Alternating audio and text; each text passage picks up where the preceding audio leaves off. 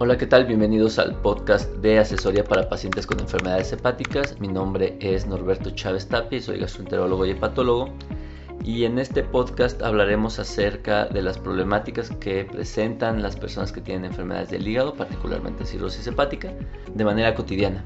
Situaciones que les ocasionan problemas, generan dudas importantes y que a veces las responden en lugares que no son confiables.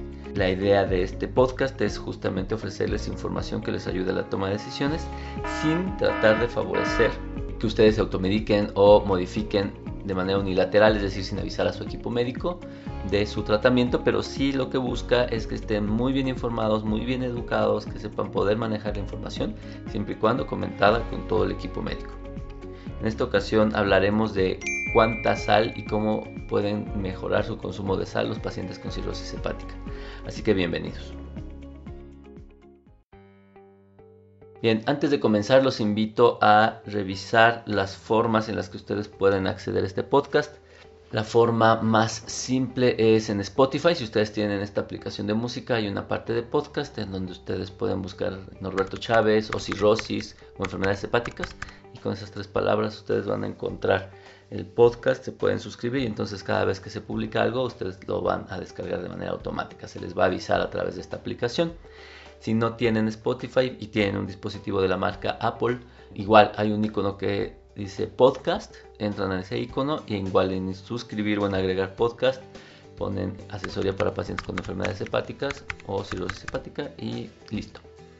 Y si no tienen nada de estas dos cosas, pueden bajar una aplicación que es gratuita y que puede darles acceso también a otros podcasts que se llama Stitcher. Se deletrea S-T-I-T-C-H-E-R. Con esto ustedes pueden descargar nuestros podcasts de manera automática y no tienen que estarse preocupando por buscar esta información.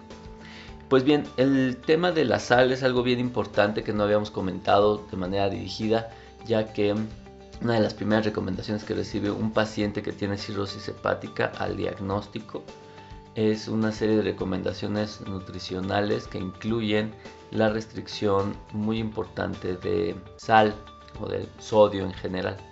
Ahora, la verdad es que la restricción es a veces exagerada y lleva a problemas que incluso pueden comprometer la salud y el pronóstico de vida de los pacientes porque el paciente que tiene una dieta sin sal, pues obviamente es una dieta que no es, pues la palabra correcta no es sabrosa, no es rica y el paciente deja de comer, entonces se desnutre y la desnutrición es algo que lo puede estar llevando a descompensaciones recurrentes y obviamente a las complicaciones que pueden incluir incluso la muerte del paciente. Por lo tanto, se debe de evitar el exceso en las dietas, es decir, no ser abusivos en las dietas. Pensamos que al ser más abusivo en la dieta, entre más restrictiva sea la dieta, va a ser mejor.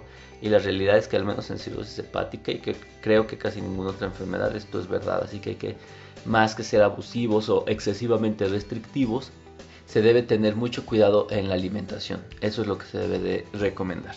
Y bien, la sal se recomienda restringirla o el sodio, el consumo de sodio se recomienda restringirlo en personas que tienen asitis, es decir, acumulación de agua en el abdomen o edema de las extremidades inferiores, es decir, se les hinchan los pies.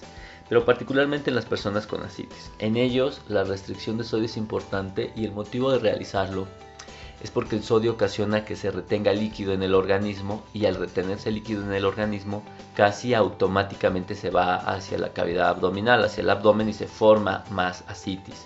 Entonces, a pesar de que tomemos menos agua, a pesar de que nos estén dando diuréticos o que tengamos paracentesis, si nosotros aumentamos el consumo de sodio, vamos a favorecer que se forme nuevamente asitis, que se forme más asitis o que ya no funcionen bien los diuréticos. Se recomienda comer o restringir el sodio a un gramo al día, sin embargo, hablamos de un gramo de sodio, no de un gramo de sal, entonces es muy difícil poder establecer a cuánto equivale un gramo de sodio.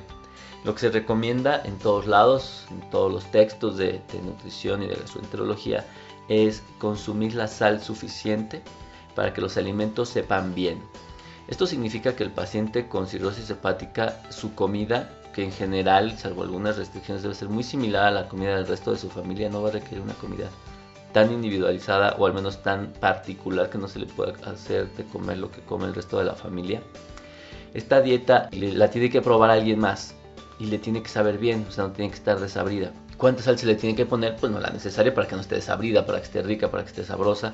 Y eso expresado por alguien más, por alguien que no tenga cirrosis hepática, porque se sabe que los pacientes con cirrosis hepática tienen alteraciones del gusto, entonces a ellos les puede saber raro o diferente y entonces sí puede ser que a lo mejor no les sepa tan bien y le pueden poner mucha sal. Entonces como ven, sí deben de tomar o de consumir sodio, el suficiente para que la comida sea rica. Cosas que no pueden hacer es agregarle después de cocinada sal a los alimentos, es decir, sí hay que quitar el salero de la mesa. Esto no está bien, pero la comida tiene que saber bien, tiene que saber rica, no tiene que estar desabrida.